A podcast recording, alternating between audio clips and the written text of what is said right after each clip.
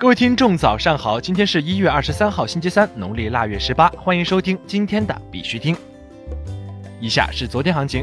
截止到昨天下午十八点，根据 Coin Market Cap 数据显示，全球数字货币市场总市值为一千一百八十亿零一千九百七十一万美元，二十四小时成交量为一百五十亿八千一百零五万美元。比特币报三千五百四十九点三九美元，较前一天跌幅为百分之零点九四。以太坊报一百一十四点八四美元，较前一天跌幅为百分之二点二三。今天的恐慌指数为二十七，昨天为三十，恐慌程度有所增加，恐慌等级仍为恐惧。自前天大盘一波联动下跌以后，整个币市已经陷入一种微波下行震荡的状态。大盘一直在三千五百点附近震荡，跟昨天的走势差不了太多，依然没有任何势头出来。以目前震荡下行的局面来看，建议以保住本金为主，尽量少频繁操作。随着主观情绪剧烈波动，下午或者晚间可能还会再次触发回落，下行回落的空间都一直在熊市中存在。在这里呢，必须听还是要提醒各位，投资有风险，入市需谨慎。相关资讯呢，不为投资理财做建议。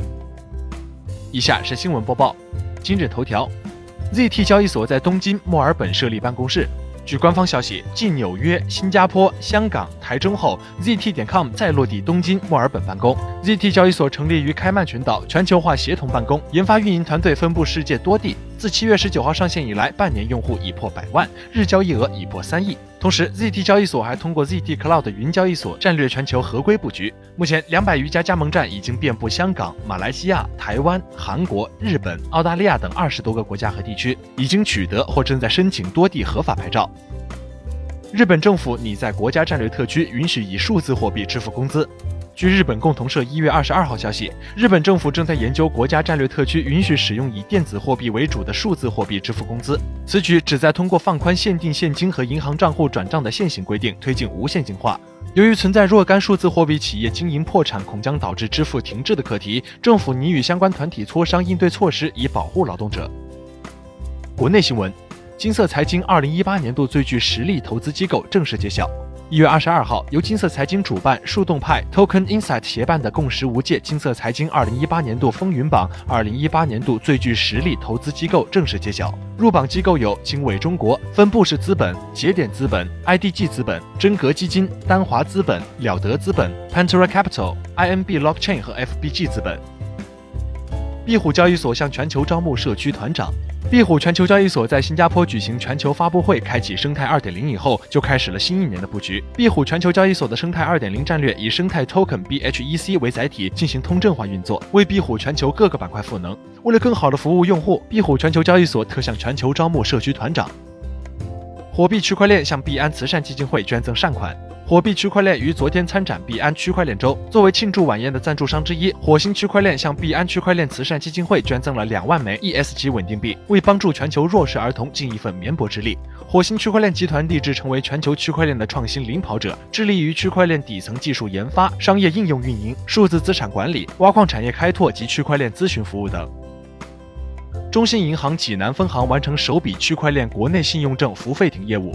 据凤凰网报道，近日。中信银行济南分行成功为客户办理了辖内首笔区块链国内信用证付费停业务。据悉，中信银行与中国银行、民生银行合力开发了区块链付费停交易平台。该平台是为付费停业务量身打造的，包括预询价、资产发布、询价确认、债权转让等功能在内的一站式应用服务平台。通过运用区块链、大数据等技术手段，有效解决了传统银行间资产交易存在的诸多弊端，极大的提高交易效率，提升银行间资产交易的安全性和降低了交易成本。